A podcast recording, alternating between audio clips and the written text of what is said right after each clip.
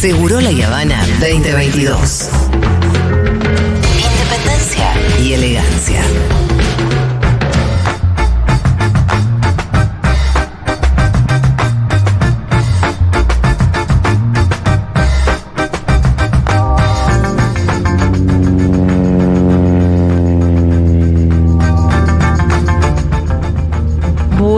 El señor Juan Manuel Carr ya está presente acá para contarnos una semana. Bueno, no, todavía no fue una semana desde que ganó Lula, pero cinco días que pff, Cinco días agitados, ¿no? agitados. En la vida de Juan Manuel Carr, De hecho, en habló, la vida de Brasil. habló el martes el señor Bolsonaro. Martes, eh, tres y media de la tarde. Cuatro de la tarde. Ah, escucha esto, ¿eh? Escucha, escucha. Seu menino já tá comentando. Este tema es el número uno en Spotify mundial en la semana esta. Tá na hora do. Jair, tá na hora do Jair. É o quê? Jair embora, arruma suas malas, tá no pé e vá-se embora. Tá na Dice, es la hora de Jair, es la hora de Jair. Jair yéndose. Embora, Ah, mira. Este tema fue de lo más bailado del día domingo. Esto y obviamente todo el. Los 10 temas que hizo Daniela Mercury. Yo les comenté que hizo 10 temas de 10 Daniela temas Mercury hizo. en la Paulista. Y la gente estaba ahí bailando con Daniela Nunca Mercury vi una fiesta similar, porque aparte imagínate fiesta de Brasil, era como una especie de carnaval. Sí, la sí, gente sí. comprando cervecita, tomando Además, los cervecita. brazucas saben mucho de hacer fiesta en la calle. Sí, eso, exacto. ¿No? No hay uno que no baile en la calle. en Bailan todos 10 cómo- puntos, ¿no? Ya saben dónde ponen los parlantes, cómo es todo. Exacto, bailan todos 10 puntos, no hay uno que baile mal. Nos, Claro. nos miraban a nosotros como si que ¿Qué está. esta pata dura? Esto ¿Dónde no sabe, no son de acá. Sáquense en el yeso, Ponele muchachos. WD-40 a este, ¿no? Decían, ponele WD-40 a este. Ese ruidito de la cintura. Qué bárbaro, cómo la, la pasan bien, ¿eh? Y mirá que empezó complicado, ¿ah? Y son los dueños de la alegría, loco. Porque empezó con, ahora, ahora ya está armonizado esto porque va a haber transición en Brasil, lo Sí. podemos decir. El vicepresidente, ¿no está a cargo de eso? El vicepresidente electo Gerardo Alckmin está a cargo de la negociación, pero ayer ingresó Gleisi Hoffman, presidenta del Partido de los Trabajadores, y Aloisio Mercadante. Con lo cual el Partido de los Trabajadores también está dando una señal. Ajá. Volvimos, ¿no? Acá, acá está la banda. Ok. Volvimos, Es ¿no? como, es como que se sacan, se sacan, la- se sacan el traje de cosas y acá estamos nosotros. Entraron igual, los tres, entraron los tres. A cargo de la transición está Alckmin. Gerardo Alckmin No está, nominado. Ahora lo vamos a mencionar. Ajá. Sí, pero Gleisi Hoffman estuvo Sí, pero ayer, responde una movida hoy. oficialista, ¿no? Que sea el vicepresidente, porque el que toma la iniciativa es el vicepresidente actual, por lo cual el espejo era el vicepresidente electo. Seguro. ¿No pero- fue estrategia eso también? Sí, acuérdense que esto es eh, un poco de hacer caer esas movilizaciones que todavía sigue existiendo, esas movilizaciones bolsonaristas, que algunas de ellas bloquearon puntos neurálgicos de Brasil durante dos o tres días, ¿no? Dos días, lunes y martes. 300 cortes en un momento en todos los estados del país. Se puso Y picante. el silencio de Bolsonaro que promovía más. Nosotros, por ejemplo, sufrimos mucho el día lunes, llegar al aeropuerto era imposible, hubo una- gente que se trasladó en trenes, ¿no? Porque ¿Hay trenes que llegan al aeropuerto al menos? Hay un tren que llega al aeropuerto, Bueno. entonces cuando nosotros avisamos, pero hay una, so- un- una sola vía, Julia, para llegar al aeropuerto. Entonces los tipos que hicieron, bloquearon con 20 personas, 20, Claro. un poquito más, algunos 40, pero 20 y 40, dos cortes, y con eso impedías la movilización de un montón de gente que quería llegar a tomar el vuelo. Muchos vuelos nacionales domésticos cancelados, porque ese aeropuerto también es local, Guarulhos. Bueno, fue complicado, poco a poco se fue desgranando eso. Las movilizaciones siguieron el miércoles, no sé si vieron imágenes, pero el miércoles fue feriado en Brasil. Hubo movilizaciones grandes del bolsonarismo pidiendo. Es- ese día, es el miércoles es el día de la señal nazi. Sí, ¿no? en Santa Catarina hay unos videos circulando donde hacen el salu- famoso saludo nazi. Santa Catarina es un lugar de mucha migración alemana en el siglo XX, ¿sí? No estoy justificando nada, estoy contando la historia de Santa Catarina, donde hubo células nazis en toda su historia y donde ahora se sacaron, Sí, ¿no? acá La- en la Argentina también había. se sacaron la... Sí, claro, en la Argentina hubo Hace también, poco encontramos el obviamente. submarino a 4.000 kilómetros, a, a, a 4 kilómetros, ¿no? 4 Sí. kilómetros de la costa argentina, un submarino Sí. nazi. Hubo células nazis en Brasil en ese momento. Claro, vos imagínate en Brasil, estás en Santa Catarina, compartís estado con, ¿no? Estado-nación, con el nordeste, que es un nordeste negro. Imagino que esta gente debe estar enojadísima. Porque aparte son los blancos terratenientes, ¿no? Claro. Eh, el, el- el agronegocio concentrado. Todo Medio está en el parecido, sur. a, medio parecido acá, ¿no? Todo está en el sur y en el norte tenés al pueblo, ¿no? A, lo- a los negros negros, a los negros que vienen eh, de los descendientes eh, africanos, de los esclavos africanos, ¿no? El nordeste brasilero tiene una historia de tradición de esclavismo Claro, claro. muy fuerte y muy grande. Bolsonaro salió. Bolsonaro hizo dos declaraciones esta semana. Una fue pública, no dijo nada de Lula, ¿no? No dijo nada. Dijo agradezco a mis 58 millones de votantes. Fíjense que Lula agradeció el domingo A a, los, a los 215 millones de brasileños y brasileñas. Sí, sí. Dijo voy a gobernar para todos. Pero hizo un video Bolsonaro mm, bastante más triste. Y ahí Dieguito después podrá poner alguna música alusiva. Escuchémoslo, porque él dice: ¿Ustedes esperaban otra cosa? Sí, lo escuché. Yo también, dice Bolsonaro. Ah, mira. Brasileiros que estão protestando por todo o Brasil. Sei que vocês estão chateados, estão tristes, esperavam outra coisa. Eu também estou tão chateado, tão triste quanto você. Tem algo que não é legal. O fechamento de rodovias pelo Brasil prejudica o direito de vida das pessoas. Está lá na nossa Constituição. Brasileros eh, que están protestando por todo Brasil, yo sé que ustedes están decepcionados, que están tristes, esperaban otra cosa. Yo también estoy decepcionado y triste, dice Bolsonaro. Las protestas, las manifestaciones son bienvenidas, pero hay algo que es ilegal. Clausurar vías perjudica el derecho de vivir de las personas. Está en nuestra constitución, ¿no? Decía Bolsonaro ahí. Bueno, ahí se rescató un poco el loco. Sí. Sí, tardó un par lo de que días, pasa ¿no? es que tarde. Bueno, eh, bueno. eh, eh, nun- nunca reconoció claramente la, la derrota. Tiene responsabilidad el eh, Bolsonaro en los Pero- hechos que se Y yo creo que suscitaron. empezaba a pagar un costo. ¿eh? Te digo, Claro. a mí me llevó un uberista que era anti-Lula, pero estaba las puteadas porque pues, quería ir a ver a la Pero hija, a la hija, al hijo y a la mujer. Obligó a la Corte Suprema Electoral ¿A qué? a salir a decir, che, se ganó la democracia, el resultado Bueno. es el resultado. No lo hizo muy contento el juez ese, estaba ahí bastante enojado, me parece. No, Alexander de Moraes, el, el titular del Tribunal Superior Electoral, es anti-Bolsonaro por, Ah. por muchos motivos que Ah, vienen bueno. previamente. Eh, ahora lo vamos a escuchar, pero en el medio, no sé si vieron lo que pasó con las hinchadas de fútbol, porque este es el otro dato. No. Ah, no, esa no la tengo. Bueno, estaban bloqueando a los bolsonaristas en muchos lugares. Oh, ya sé. El miércoles. Había partidos. El miércoles aparecieron los partidos de fútbol y el Corinthians. Ah, sí lo vi. El Atlético Mineiro. Fueron las hinchadas, las torcidas, como se dice en Brasil. Sí. Los desalojaron a los Va- muñecos. En dos minutos salieron, ¿eh? Las barras. sí, sí, sí. Los Sí, sí. barras llegaron a los camiones y le dijeron, vamos, bien. Ah, va. salieron. Salieron en dos minutos, ¿eh? Dale que hay partido. Y después hay escenas dantescas. Pero fue por el partido, no fue porque las barras bancaran no, a no. Lula. La de Corinthians banca Lula es histórico. eh, la democracia corintiana, Bueno, con sí. Sócrates, tiene una tradición.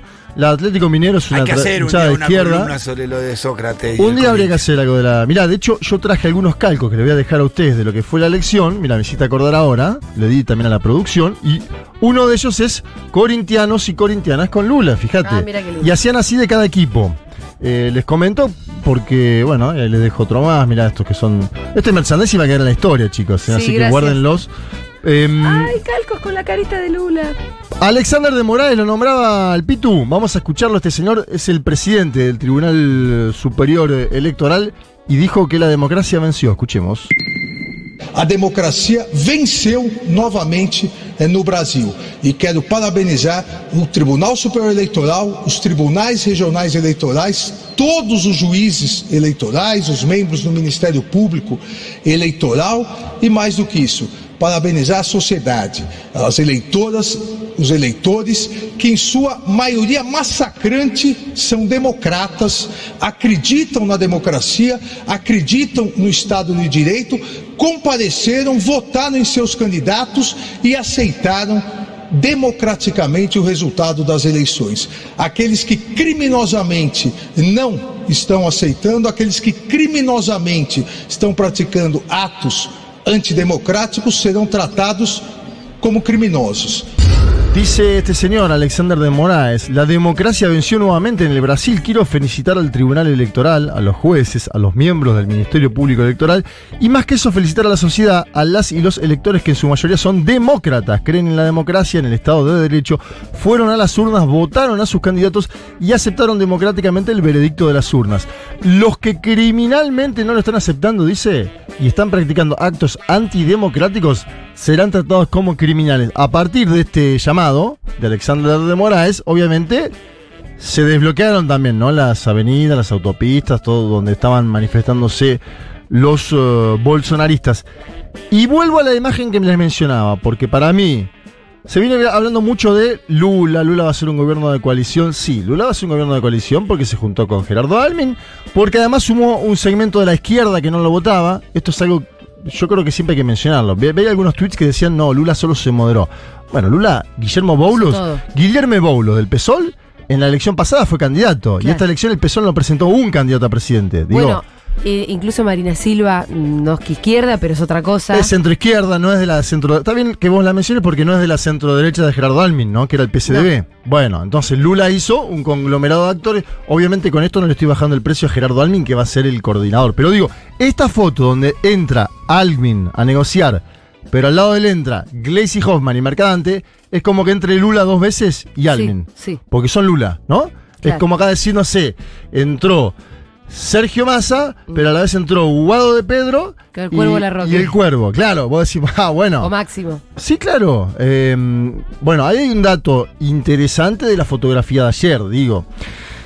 De hecho, Mercadante, que es autor, Mercadante es autor del programa con el cual Lula llega a la presidencia, habló con los medios ayer en el Palacio Plan Alto. Imagínate lo que es para un tipo que vuelve seis años después al Palacio Plan Alto, mostrarse ahí, ¿no? Y vuelve seis años después porque en un momento lo sacaron con un golpe parlamentario, porque después le metieron preso al principal dirigente político, pero si no, el Partido de los Trabajadores iba a permanecer en la presidencia porque estaba en periodo presidencial. Dilma era presidenta en ese momento en el cual le hacen el impeachment y Lula era principal candidato cuando Jair Mesías Bolsonaro sale a competir, ¿no? Y cuando es detenido. Lula era el principal candidato. No, sa- no sabemos qué hubiera pasado si era Lula Bolsonaro en 2018. No tenemos forma de saberlo tampoco. Escuchemos a Aloisio Mercadante, hombre fuertísimo del Partido de los Trabajadores, que dice que solo hay una forma para volver al Palacio Planalto. Eu não vi aqui há seis anos. Seis anos. E como foi retornar ao Palácio do Eu Planalto? acho que só tem uma forma de votar ao Planalto para exercer um cargo público, é pela porta da frente, com voto popular, uma eleição limpa, como foi a que nós. Le dice el periodista, ¿usted no venía aquí desde hace seis años? Y Mercadante le contesta con su bigote característico, sí, seis años. Solo hay una forma de volver a Planalto después de ejercer un cargo público, por la puerta de adelante, dice, con el voto popular y una elección limpia, como la que nosotros ganamos. Atención con Mercadante. Hoy la periodista Mónica Bergamo, muy influyente dentro de lo que es el mundo del periodismo brasilero, lo coloca como probable canciller. ¿Sí? Aloisio Mercadante es una persona histórica del Partido de Trabajadores, dice Mónica Bergamo, puede ser canciller con Celso Morim, que lo conocemos, ex canciller de Lula, asesorando, ¿no? Esta puede ser una posibilidad. Ahora, igual más allá de eso, del, lo- del resto del gabinete, ¿se sabe o no se sabe nada? Se está hablando, porque Gerardo Almin, por ejemplo, que va a ser vicepresidente, se especula con darle un ministerio a Almin también. Sí. Esto es posible en algunos países. En Argentina no se suele utilizar esto, pero en otros países se suele utilizar. Ajá. Ayer Quique, por ejemplo, decía que Marina Silva iba a tener el Ministerio de Ambiente. Bueno, es Él lo probable. firmaba. Es probable que Marina Silva tenga el Ministerio de Ambiente porque tiene que ver con su preocupación histórica. Eh, se especula con que Almin tenga el control de industria, comercio y servicios. Una, una nueva. eh, un Muy vinculado a economía, pero no llega a ser Hacienda. Exacto, no llega a ser Hacienda eh, y además el PT siempre se queda con planeamiento, ¿sí? En Brasil, históricamente, el PT lo que pide es planeamiento, me lo quedo yo. Cancillería hay que ver si es, en este caso puede ser mercadante o algún político, o si es eh, diplomático, ¿sí? Si es de alguien de Itamaraty. Itamaraty está más separado en Brasil. Sea como sea Celso Morim, que fue canciller, va a dar una mano. Lo que pasa es que tiene 80 pirulos Celso. Pero bueno, él dijo, yo estoy dispuesto a lo que Lula diga, ¿no? Lula tiene 77, tampoco tiene sí, mucho menos. Entonces Lula lo va a llamar y le va a decir, Celso, el otro día, por ejemplo, nosotros estábamos en el medio de la transmisión, que muy buena transmisión del pool de medios. Sí, claro. tremendo. Mucha- muchas La visitas. estuvimos elogiando Pero aparte muchas visitas, ¿no? La verdad que estamos orgullosos de eso. Pero en el momento en que entraba Lula a la sala de los observadores internacionales, entra Celso Morim y le dice, tengo a Biden al teléfono. Y Lula obviamente sale y después vuelve. Después habló con Alberto, Alberto fue al día siguiente y demás. Em, la transición ya está avanzando, ¿no? Hoy vimos que habló eh, el vicepresidente electo con el presidente Bolsonaro. El presidente Bolsonaro ya dice que está triste, todo. En ningún momento va a decir lo felicito a Lula porque ganó. No, ya Eso está. no, No, no lo va a decir. No va a pasar. Pero ya bajó un poco la guardia, ¿no? No es que no estamos Sí. en los primeros días, el lunes, Sí, incertidumbre. creo que también un poco eh, el bolsonarismo fue a golpear la puerta de los regimientos de militares. Y no apareció hubo nadie. tres días de silencio y Bolsonaro dijo, ya está, vamos a reconocer porque ya no nos... Vamos a bajar este nivel de confrontación porque ya no nos bancan ni los militares. Hoy en el diario oficial de la Unión, que es algo así como el boletín oficial de Brasil, aparece la nominación de Almin. Almin ya aparece como que va a jugar la transición. Aparece, digo, están los papeles. Me parece que no hay mucha vuelta atrás de esto. Hay que ver ahora qué va a hacer Bolsonaro, ¿no? ¿Cuál es la. ¿Qué va a hacer Bolsonaro? Bolsonaro va a ser el jefe de la oposición. Bolsonaro, como dicen algunos medios en Brasil, Wall, Wall está diciendo que Bolsonaro se podría ir de Brasil antes de entregarle la banda a Lula. Esto lo dice Wall hoy Ah, a la ¿sí? mañana. No, bueno, ya está. ¿Quién es Estamos, estamos rozando lo. Un medio Ah. que a la vez está con, con No folia. No, no, no. Es un, tampoco es algo que justamente es una especie de pool de medios, como le ¿Pero decimos nosotros. piensa que podría ir preso? ¿O Bueno, qué? tiene 58 causas que lo esperan a Bolsonaro el día que salga de la presidencia, porque hasta ahora tiene el foro privilegiado. Y además negoció con el. el- fue con una chapa que es el PL, que no es la misma chapa, el mismo partido con el que fue cuatro años antes. Negoció con Valdemar, que es el, el porón, iba a decir, está mal dicho, el jefe, el líder, el cacique del PL, y le dijo: Quiero casa en Brasilia, quiero abogados y quiero un sueldo fijo. Porque claro, este tipo ahora va a estar efectivamente en una especie de llano, más allá de ser el dirigente político más importante de la derecha brasilera y una Sí. especie de líder de masas en Brasil hoy. Jair Bolsonaro. Pero tiene, claro, tiene que sustentarse. Y para sustentarse tenés que tener plata, para hacer política tenés que tener plata. Brasil es un país enorme, complicado. ¿No Y- crees que va a ser un recorrido parecido al de Macri? No sé, depende de la justicia bajo- brasilera. Una bajada de perfil el primer año y medio de gobierno. Puede ser. Y una resu- resucitar en la elección de medio término y empezar a construirse hacia. Puede ser. Macri no se había peleado con toda la élite argentina, que es el problema que tiene Bolsonaro hoy. Pero, Claro. Bolsonaro pero sí te acordás que le dijo que, que como que él esperaba un compromiso mayor de algunos empresarios. En un momento Y empezó a putear a los Y empresarios. porque los empresarios los dos días, me acuerdo que iban a Sí, ver a Alberto, ¿no? Hasta, no sé, Galperin fue a ver a. sí, ¿no? empezó a putear ¿Se, a se los acuerdan que iban a Puerto Madero a ver a Alberto? Todos. Bueno, lo que está pasando con Lula y va a pasar es que todos los empresarios van a ir a tocarle la puerta a Lula, decirle: Hola Lula, ¿cómo estás? Sos el presidente electo de Brasil. Toda la comunidad internacional dice que este señor Lula da Silva, 77 años, es el nuevo presidente de Brasil. El problema de Bolsonaro es ese, ¿no? Que ¿Qué margen de acción tiene ahora? Bueno, lo veremos. Yo creo que hizo una elección enorme, muy competitiva. Esto está claro, lo hablamos toda la semana en, en cada vez que pudimos. Hizo una muy buena elección Bolsonaro, pero tenés que ganar. En la política, la política es cruel. Si vos estás cerquita y no ganás, si no preguntémosle a Keiko Fujimori, que viene sacando 49 puntos, tres elecciones Sí, Sí, consecutivas. pero en Perú. hay algo, hay algo en este nuevo tiempo que lo hablábamos recién en el, en el fuera del aire con Juan, es que hay como un penduleo ¿no? de, de- de la sociedad en cuanto a los proyectos. O sea, todos ven el regreso al gobierno más La- rápido la- que en otras épocas. La posibilidad pronta, ¿no? La de volver. posibilidad pronta de volver al gobierno. Yo creo que el bolsonarismo va a apostar a que a volver rápido, cosa que antes no se pensaba tanto cuando ganaba alguien. Alguien ganaba la presidencia y uno esperaba, ocho años se va a quedar este muchacho. Puede ser. De- Habiendo cambios más rápidos en la región, Después también el Partido de los Trabajadores está eligiendo quién va a ser su oposición. Y pongo un ejemplo. Ah, también. El obispo Edir Macedo, que era hasta hoy bolsonarista, no, por ahí sigue siendo bolsonarista. Es el dueño de Record TV, el dueño de la Iglesia Universal, esa que vemos acá cerca de los estudios nuestros. Eh, en Brasil hay 200.000 como esas iglesias. acá hay muchas también. Bueno, es un tipo que maneja una parte importante del sector evangélico. Ayer Gleisi Hoffman, que está en este nuevo momento de conducción política, le dijo, la verdad que lo vamos a perdonar a él, pero no nos vamos a olvidar de todas las cosas que hizo, ¿no? Dura. ¿No vamos a perdonar? Es decir, ahora el PT también tiene la pelota y elige quién va a ser su interlocutor y quién no, ¿sí? Por ahí con los hijos de Bolsonaro es un poco más belicoso, pero Edith Macedo dijo, bueno, nos acordamos de todas las cosas que hizo usted, pero lo vamos a perdonar. Casi como diciéndole, somos más creyentes que usted. Mm. Edil Macedo había eh, declaraciones, dijo que si, si ganaba Lula se iba de Brasil, que era el, todo esto de que era el, anticristo. Ese fue el que dijo Bueno, el anticristo. so- es parte del, del movimiento que hizo el, el evangelismo en la, en la elección. Y hay que decir además que Lula termina ganando por los votos del estado de San Pablo. Es decir, Fernando Haddad perdió, pero esos votos, esa subida que hubo en el último tramo es lo que le da a Lula la diferencia de 2 millones de votos a nivel Ajá. nacional. Porque Bolsonaro hizo una gran elección en todo Brasil. Sorprendente, pero elección al fin. Yo digo nuevamente, en Brasil es un país donde el que gana tiene una especie de consenso, se le da la veña. Este partido del que fue Bolsonaro, el PL, ¿por qué estaba negociando él con Valdemar, que es el dirigente? Porque los parlamentarios son 99 del PL. Y hay un sector que ya dice, la verdad no queremos ser opositores a Lula. Unión Brasil. Claro. Unión Brasil, que es el partido que se afilió Moro, y con este dato me voy, el último partido que se afilió Moro. Hay un segmento de Unión Brasil que dice, no queremos ser opositores a Lula. Ah, bueno. Y bueno, entonces Lula llega ahora. Está bien. Complicado por los números, podríamos decir complicado entre comillas, pero con la posibilidad de manejar y es Y un, de tender puentes. es un dialoguista, Lula, acuérdense siempre eso. O Sindicalista, sea que no la ves histórico. tan complicada a pesar de esta semana que fue, lo- por lo menos las imágenes que veíamos eran de máxima tensión. Depende que pase, depende que haga, pero el que está queriendo huir de Brasil, por lo que dicen los medios, es Bolsonaro, digamos. Lula está presidente, presidente electo, llegó el PT nuevamente a plan alto. Sí va a ser complicado en ese segmento de bolsonarismo más duro que está belicoso y que dice que Brasil no será más vermelho, no será jamás vermelho. Bueno, Bueno. vamos a ver qué pasa. Ya, ya fue, ya gobernó Lula dos, eh, sí, ya dos sabe lo que presidencias, tiene que ¿no? hacer. Sabe dónde están los, los, los cajones. Sabe dónde está la botonera de plan alto, Sí. eso lo tiene claro.